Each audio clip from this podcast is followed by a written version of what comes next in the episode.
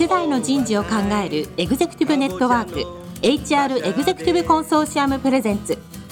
楠田優の人事放送局。有名企業の人事にズバリ聞く。年間数百社の人事を訪問し続けている人事のスペシャリストでありシンガーソングライターとしても活躍する HR エグゼクティブコンソーシアム代表の楠田優が有名企業の人事や人事をサポートする専門家を招いて企業が抱える課題や実際の事例を紹介しながら解決策を模索していきます。この番組はビジネスコーチ株式会社をはじめ HR エグゼクティブコンソーシアム協賛企業各社の提供でお送りいたします。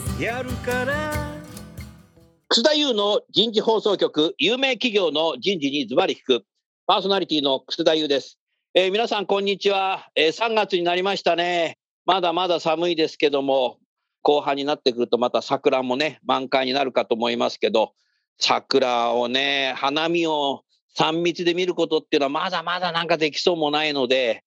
僕はあの電動アシスト自転車に乗って花見に行こうかなって、そんなふうに思ってる次第でございます。えー、今日から4週にわたってお送りするテーマ、ウェルビーイングがもたらす業価値になります。えー、ウェルビーイングって何だろう？ウェルビングってどんな取り組みをしていくんだろうかな？というのをですね、えー、学ぶ会になるかなと思いますので、4回連続お聞きになってですね、社内でシェアをしていただきながら、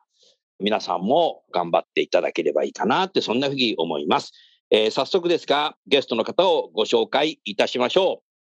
う。富士通株式会社 CHRO 室室長の森川学さんです。森川さん、どうぞよろしくお願いします。森川でございます。よろしくお願いいたします。続きまして、PWC コンサルティング合同会社、ディレクター、HC センターオブエクセレンスリードの鶴見健一さんです。鶴見さん、どうぞよろしくお願いします。よろしくお願いします。さあ、僕はもう富士通さんはね、非常にお世話になって、先週も富士通さん行ってきましたし、PWC さんはもう一緒にね、PWC のコンサルタントの方とアメリカでね、ホテルの部屋で2回番組の収録をしたりとかね、非常にこの2社はお世話になってる会社ですけども、かなりこのウェルビーイングについての取り組みも、まあ、世間からするとかなりリードしてるかなって、そんなふうに思います。えー、リスナーの皆さん、最初、今日の第1回目はですね、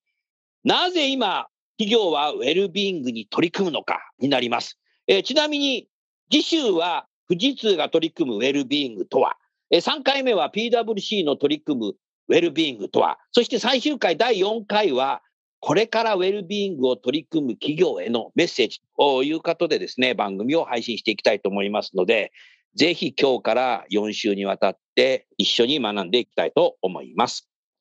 さあ、それではなぜ企業はウェルビーイングに取り組むのかですけど、まず最初に私なりのなんかウェルビーイングっていうキーワードをですね、少し考えてみました。これに対して後ほどですね、あの森川さん、鶴見さんにも何か補足、または自社ではこういうことやってんだっていうことを、または個人的なあの言葉のですね、なんか意味合いというのをお話しいただければいいかなって、そんなふうに思います。あの、ウェルビングっていう言葉っいつぐらいからこうできてってんのかなっていうことで、私は去年はだいたい150冊ぐらい本読んでるのと、一昨年も150冊読んでいて、別にあのノルマはないんですけど、大体なんか1日2日で1冊読んでると150冊いっちゃうので、まあいろんな本を読みます。世界史とか哲学の領域も大好きなので、よく読みます。もちろん小説と漫画は一切読まないんですけども、そういう中で、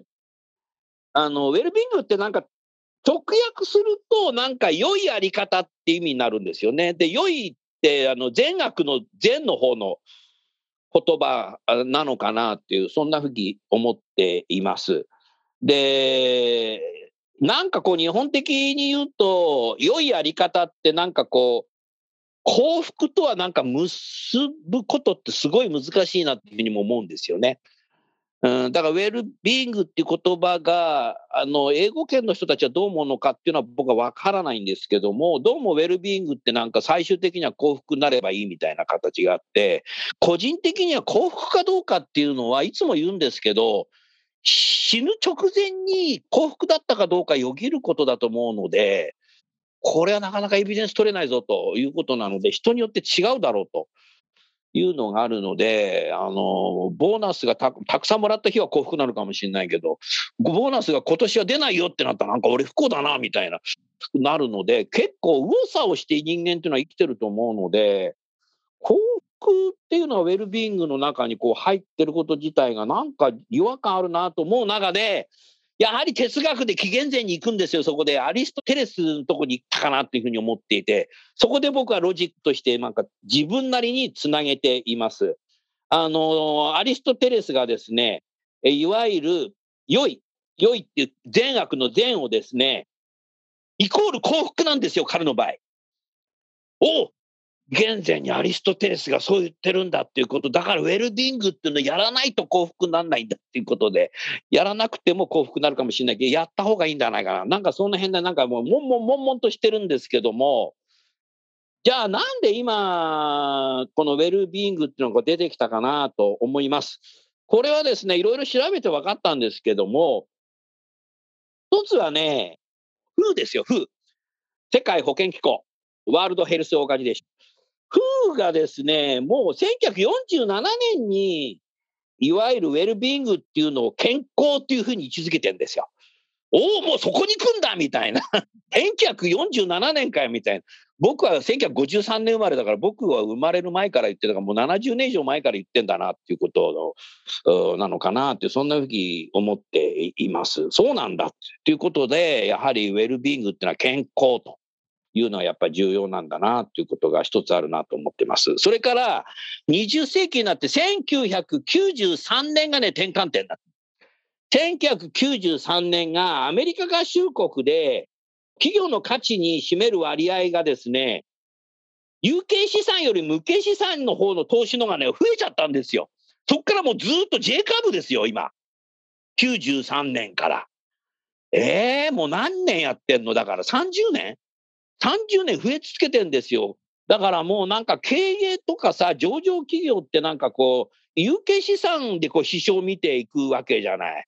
だからそこに無形資産になってきたんだっていうことで、おそこに初めてやっぱり人は大切だみたいな、人に寄り添うみたいな、人なんてんだ来るわけなんですけども、お我々人事の世界がやっとやってきたなというふうに思うわけですよね。そうなるとやがてなんかこう GDP ってなくなんじゃねえかなっていうふうに、そこは今日はやりませんけど、私は一応ここで予言をしときますので、私が死んだ後に、お津田さんは生前にそんなこと言ってなさなっていうことで、この番組はぜひですね、サーバーから消さないようにしていただければいいかなって、そんなふうに思ってるわけですけども、そして昨年、2021年の6月11日、東京証券取引所、コーポレートガバナンスの改定、これを読んだらね、えー、人的のこと出たぜみたいな形で、確か10ページの下段から11ページの前段だったと思いますけども、コーポレートガバナンスの改定により人的宿への投資と開示がこれから必要になってるんですよね。まあそういう中でですね、かなりやっぱ人事、健康っていうのがこう必要になってるぞということがわかるわけです。えー、それでもう一度ですね、えー、パスポート持ってですね、アメリカ合衆国にこう渡ってわかるわけなんですけども、残念ですか、でも今はアメリカに行けないし、僕もエスタも切れちゃったんで、もう行けねもう行けないんですけど、今は。えー、2021年のですね、いわゆる人材投資の開示に関する法律、えー、これ Workforce Investment Disclosure Act っていうのがあって、これがね、下院通過してんですよ。この下院通過したね、8項目の中に、なんとウェルビーイングって言葉が入ってるんですよ。出たーみたいな。アメリカ出たぜこの中でこんなものが出てきたよみたいな。まあ、アメリカはなんかみんなね、なんかね、あの人事のカンファレンスとかよく行くけどね、行った時に大体ね、あの初日に思うことがあるんですよね。今日はなんか両国の巡業なのかみたいな。もう結構ね、3S ぐらいのファクトな方がね、いっぱい人事の人っているなっていうふうに見るんですよね。まあ、だからハンバーガー屋さん行くとみんなすごいいっぱいいるし、肉ばっか食ってるので、やっぱり健康にならないとダメだぞ、みたいな形で、ウェルビーングっていう言葉がそこに出てきたなと思ってます。それからもう一つが、ISO の3041。えー、30414ですよね。ISO の中に人的資本情報の開示っていう中に、また言葉がウェルビーングっていうのがこう出てしまったということで、もうなんか猫も借子もウェルビーングっていうことで、じゃあこの番組をウェルビーイングやろうみたいな、あそういうふうになってるわけでございます。そういう中でですね、私があの一緒に仕事をしていて、この人事放送局を包んでいるですね、私が代表している HR エグゼクティブコンソーシアムの2022年、今年の1月のですね、新年会に、一橋大学名誉教授の伊藤邦夫さんに講演をしていただいて、まあ、彼とも仕事を一緒にするし、このエグゼクティブコンソーシアムでは、私と一緒にアワードのあの審査員もやってくれてるんですけども、伊藤邦夫さんが今年の1月新年の中にですね、この人的資本投資元年だと、2022年はと。いうことをこう申し上げてるわけですね。まあそういう中で、えー、人材版伊藤レポートの中にもいろいろこう書いてくれているのと、まあ経済産業省と一緒にやってることで、経済産業省のキャリア官僚の方も、歴代の方と私は一緒に仕事をしていて、コロナ禍でですね、私は10回経済産業省に行って、いろんなミーティングとか会議とか勉強会とかをやっていますけども、いよいよ4月には東京証券取引所東証一部、二部、マザーズ、ジャスタックがなくなり、多分、東証一部の中で大きい企業は、私の知ってる企業、特に HR エグゼクティブコンソーシアムの会員企業はほとんどみんな、この問題に対して非常に関心を持たれてるかなというふうに思います。えー、そういう中でですね、スタンダードに行く企業もいらっしゃいますけども、まあ、スタンダードに行く企業でもきちっとやっていかなきゃいけないし、もちろん非常上企業の方もやっていかないといけない時代なんだろうなっていう形の中で、やっぱりウェルビーイングっていうのをやらなきゃいけないんだと。ヘルスケアと違うんだぞみたいな形で。だから日本はどちらかっていうと、やっぱり戦後製造業がすごく多いので、ものづくりの国っていうふうになってきてるから、どうも労災っていうとこから入ってくるんで、事故事故で安全とかなんかあるから、どうも労災から産業医が事故が起きないようにやってきたっていうのから、これ20世紀後半から21世紀に入った時、心の問題でメンタルみたいなのが入りながら、健康診断受けない人受けてくださいみたいな形の中で、どうもなんかこう、怪我しないように、心のも怪我もしないように、病気にならないように健康診断を受けましょう、健康系銘柄を取ろうみたいな形なので、どうもね、そっちに行ってるような気がしていて、ちょっとそこだと、私はうまく本当にこのウェルビーイングができるんだろうかっていうのが今すごく悩んでいます。まあ、今日はご出演いただく2社は、そこの経験がない方たちなので、逆にちょっと興味深いなっていうのがあります。まあ、そういうことでですね、えー、ずらずらと私が一人で喋ってると、あの、独り言を部屋の中で言ってるような感じになってくるので、少し寂しくなってきたので、今の話の中でですね、えー、ぜひ富士通さんと PWC さんに今の僕の言ったことのなんか感想だとか、個人的な意見だとか、いや、当社ではそこでやってんです。いや、それとは違うんです。みたいなことをですね、話していただければいいかなって、そんなふうに思っております。森川さん、いかがですか？はい、ありがとうございます。そうですね。富士通も、あの、製造業で、今あんまりもう製造業のそのポートフォリオ下がってますけれども、今、楠田先生おっしゃった通り、昔は、僕1996年入社なんですけれど、あのー、若いな、若いな。あ、若い。あ、若いですか？だって1970年代に社会人になってますから、やっぱりその工場のワーカーさんを守るとか、怪我させない、健康が損なわれないように、病気にならないようにっていう、いわゆるそのディフェンスの方、そう、ディフェンスね。ディフェンスの方の、やっぱりこう考え方。とにかくやっぱ怪我人出さない、死人出さない。まあ当たり前なんですけど、ベースですと。で、そこの管理がやっぱコストっていう意識が僕あったというふうに思ってましてですね、個人的には、ね。確かに僕もそう言われると確かにそうだなと思った。えーうん、で、ずっと、まあ僕も転職してますけど、日系企業ばっかりですけど、すべてやっぱりコストに計上してるんですよね。投資ではないんですよね。形状がね。そう。ああ、それあの CFO の立場で言うと多分伊藤邦夫さんも多分そこに言いそうだね。ええで、大体大企業って自前で健康保険組合持ってるんで、健康組合独自で持ってますけど、そこでいくらコストかかってんだっていうね。まあこういう発想でやっぱり来てて、で、そのコストを抑えるために健康診断、予防診断って、もう予防診断だらけになってるっていうのが今の多分日本の企業の、まあ、メインかなというふうに思うんですよね。コストだとどうしても戦略と人事が連動ができないな。そうですね。連動できない。うん、そう。経営戦略と人的のものが人材マネジメントが連動できないよ。うん、そうなんですね。なるほど。そういった感覚を今やっぱり受けてますね、私は。森川さんね、はい、今、リスナーのうちね、3分の1ぐらいがね、メモしたと思う。な で、こういうこと言うとね、あと300人ぐらいメモすんだよね。もう分かってんですよ、それ。草さんがそういうこと言ったから私メモ書いたんですよ、とかって言った人事の人が何人も今まで言ったんで。別に試験しないんですよ、この番組は。森川さん続けてください。はい。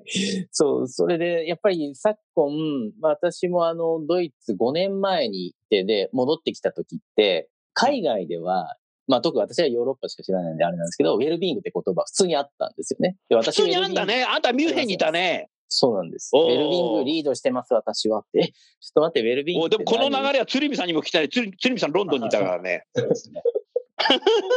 で、やっぱり、ここ本当数年ですよね。日本の企業にもウェルビーイングっていうワードが広まってきて、うん、で、ま、まずその定義から、まず あの、多分日系企業はやってないと思います。え、福利厚生でしょ健康でしょ安全でしょっていろいろこう、多分総合的にウェルビーイングっていう、多分一人一人聞いても違うディフィニッションが出てくるかなっていうふうに思ってますと。で、うんやっぱりでも、なんとなくみんな漠然と思ってるのはさっきの管理ではなくて、よりその働きやすい環境なりをこう提供するとか、健康に資するような施策なんかをこう投資するみたいなものなんじゃないのっていうようなものがなんとなくこうトップレベル経営層とか、まあ我々だと CHRO に少しこう出てきてるかなと。で、あの日本はまあ健康経営みたいなこう銘柄みたいな、まあ我々もあのエントリーしてあの手挙げて表彰されたりはしてますけれど、あれってもう完全にもう安全の健康管理なんですよね。そうではなくて、そのもっと根っこにあるものに対して企業がアプローチしていくっていうこう時代に変わったんだろうなと。で、その理由は、企業の経営者から立場にすると、やっぱりいい人を獲得する材料にどうしてもやっぱりなってるっていうのが、一つちょっと大きいところなのかないい人を獲得するためには、ウェルビーイングっていうものをコストではなくて、こう戦略の一つとして持つことが獲得の一つの重要なポイントになってるっていうふうに考えてるんですね。そうですね。はい、あ素晴らしいな、うん。ありがとうございます。ちょっとまたこの後ね、たくさんまだ話していただくので、じゃあまあ、次は、じゃあ、鶴見さん行こうか。鶴見さんいかがでしたか？なんか僕、いろんな話しちゃったけど、今の富士通さんの話も踏まえて、感想だとか、個人的なことも。いろいろ伺っていて、まあ、定義は人それぞれだったり、まあ、時代によってってなると思うんですけど、まあ、それをこう考え続ける、なんかプロセスの大切さというか、ウェルビーイングってことについてですね。まあ、日本企業で言えば、まあ、製造業含めですけど、まあ、ものづくりの時は、比較的こうやってねっていうマネジメントの中で、まあ、それをやって、一部こう、自分の時間だったり、いろいろなことを犠牲にしてでも、まあ、お金もらえるし、でそれでこう、まあ、企業もあの発展していくしっていう時代だったと思うんですけど、まあ、その中で、こう、ウェルビーイングなんて、まあ、多分忘れ去られていたというか、で、そういうのが続きますと、で自分の経験値からもさっきちょっと海外の話とありましたけど、僕は同じようなコンサルファームで海外と日本で働いてますけど、やっぱり海外に行った時の方が、あの、人間らしいっていうところは少なからずあって、僕全然今も幸せでハッピーで日本で働いてますが、なんかこう、やっぱり人間味のあるというか、そのプライベートと仕事の境がないっていうのもそうだと思いますけど、なんとなくそういうところって、うん、まあ、日本のあの組織だと忘れやすい。あの、まあ、それがこう同調のカルチャーっていうところもありますけど、他の人を優先するとやっぱり自分が出てこないみたいなところもあると思うが、そういうところを忘れがちになっていって、別に定義は僕、人それぞれでいいと思ってるんですけど、それについてみんなでこう考え続けること。なので、ここ数年に、ウェルビーイングっていう言葉が確かにあの、バズワードというか、まあ、ちゃんと認識されるようになってきて、まあ、それについてこういう場で、まあ、いろいろこう考え続けること自体が大事で、まあ、多分気づいたんだと思うんですよね。あの、日本も働く人たち。うんコロコロナで、やっぱ働くことの価値観っていうのがこうガラッと変わって、いや、やっぱ仕事以外も今日大事じゃん、みたいなところ、なんで忘れてたんだろうっていうのって正直自分の経験値も含めてああるので、まあ、それはそれでこうちゃんとあの企業としても、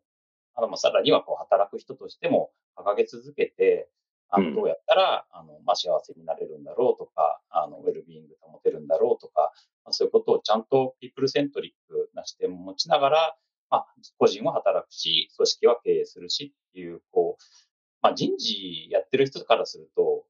うん。あの、それ人事だよっていうところだと思うんですけど、まあ、改めてそういうのをこう再セットして、まあ、これからあのマネジメントというよりは少しエンパワーメントだったり、まあ、あのビジネスよりは、あの、ピープルセントリックだったりっていう、そのバランスをこう、より戻すというか、あの、どっちも大事だと思うので、ピープルセントリックだけではね、難しいと思うんですけど、なんかそのバランスがやっぱりこう、偏ってたところが、より戻しが来てるのかなっていうふうには個人的に思っていて、まあ人事やる身としてはすごく、あの、エキサイティングな、あの、時期だなっていうふうには思う。ありがとうございます。他方、ワークエンゲージメントっていう言葉も、どうやらアメリカ合衆国からこう上陸したなっていうふうに思っていて、特にこのコロナ禍になって、このエンゲージメントを高めなきゃダメみたいなことがあるかなと思っているんですよね。で、ワークエンゲージメントを高めるときに、ふとよく考えると気づく瞬間っていうのが、このウェルビングっていうのを取り組んでないと、ワークエンゲージメントって高まらないんじゃないかっていうこともよぎるんだけど、鶴見さん、その辺どう思う？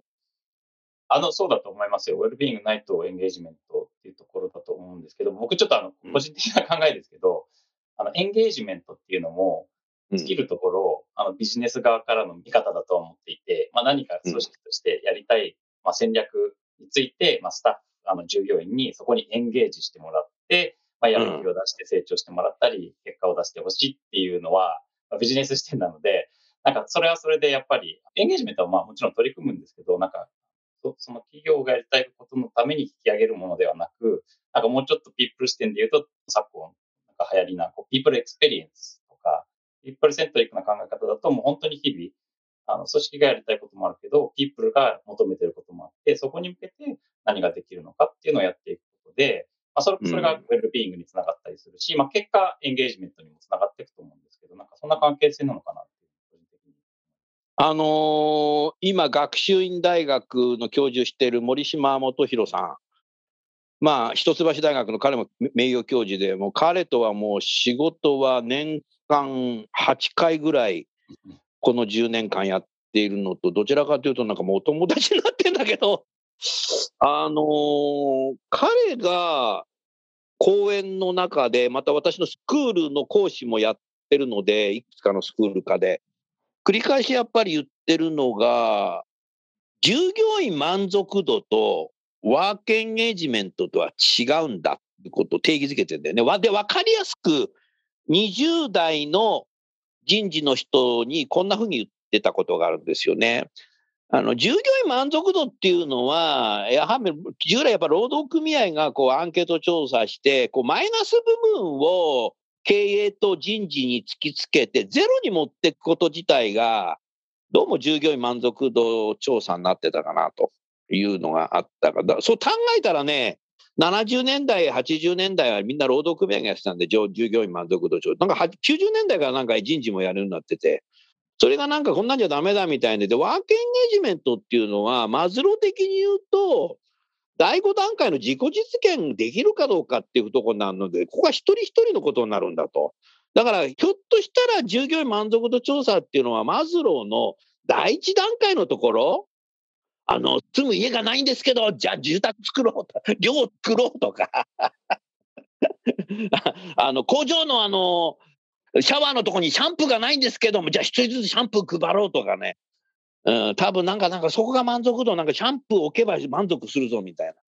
なんかね、僕は70年代から社会人やってたので、なんか確かにそりゃそうだなっていうふうにやってたから、満足かどうかをくこと自体っていうのはもうなんか昭和的だよねっていうことで、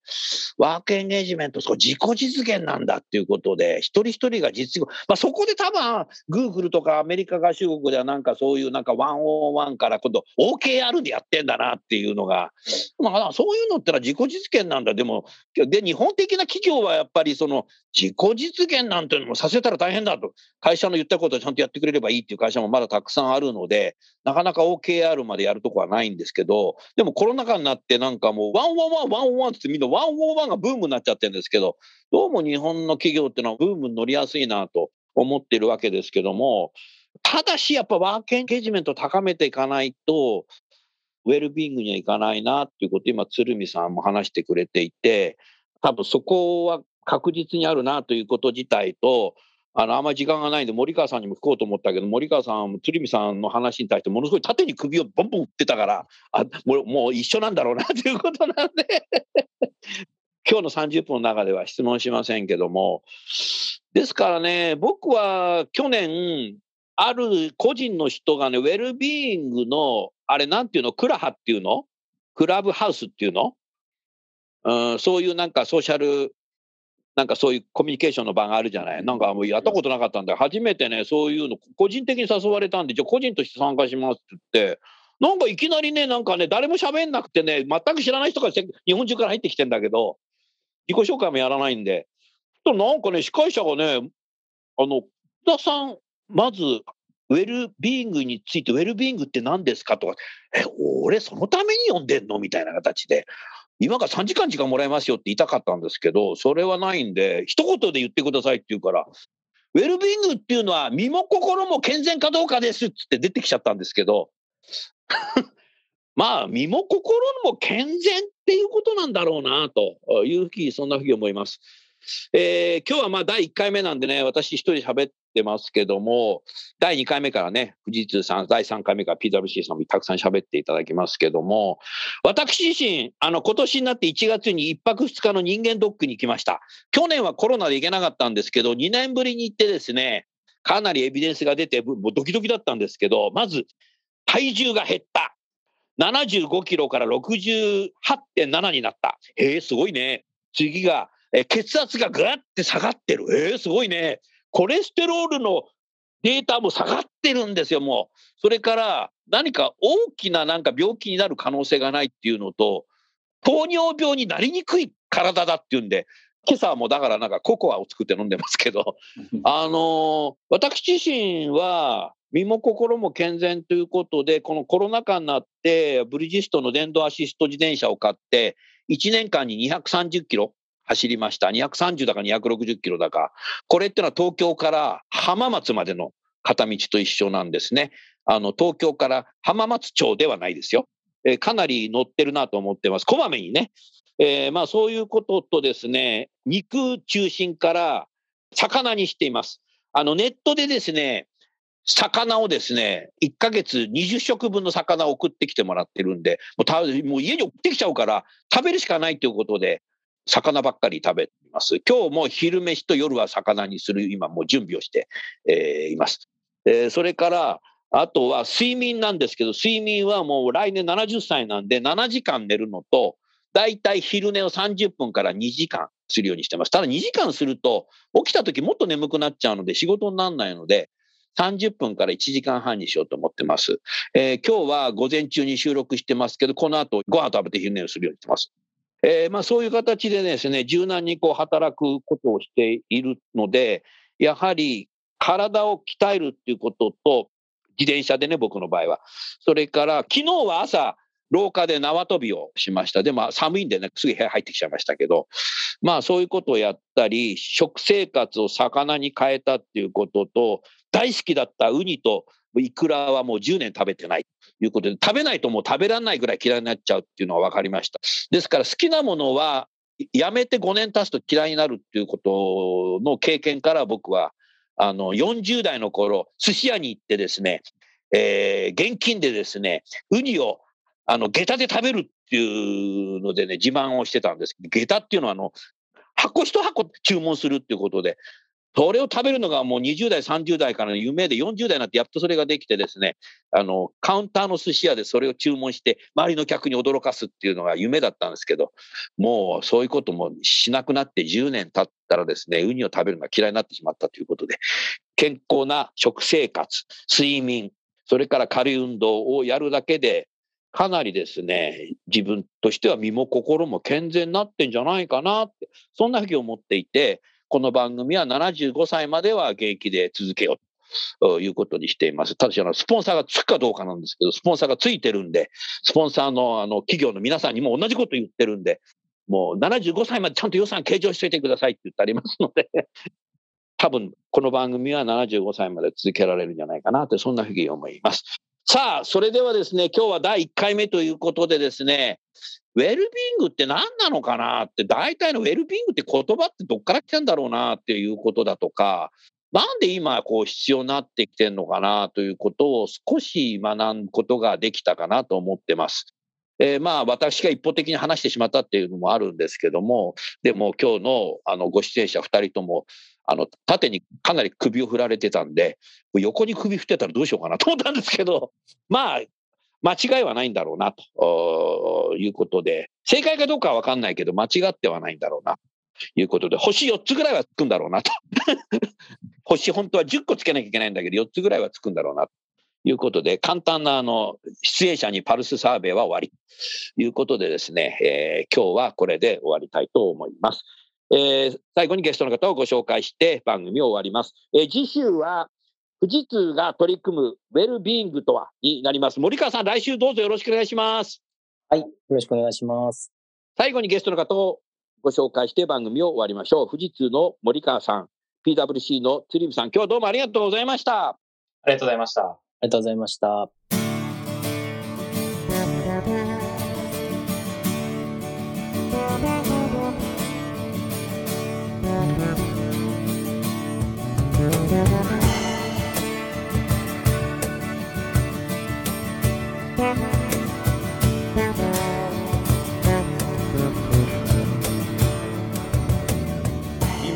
今日のお話はいかがでしたか？楠田優の The Times Will Change 時代は変えられるとともにエンディングといたします。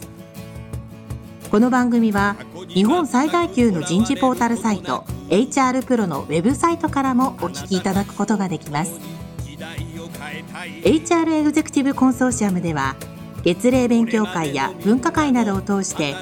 人事エグゼクティブの方々の共通の人事課題に関する本音の議論の場を提供しています。ご興味がある方はぜひウェブサイトをご覧ください。この番組は人と組織の生産性を高めるビジネスコーチ株式会社 HR エグゼクティブコンソーシアム協賛企業各社の提供でお送りいたしました。楠田優の人事放送局。有名企業の人事にズバリ聞く。それでは来週もお楽しみに。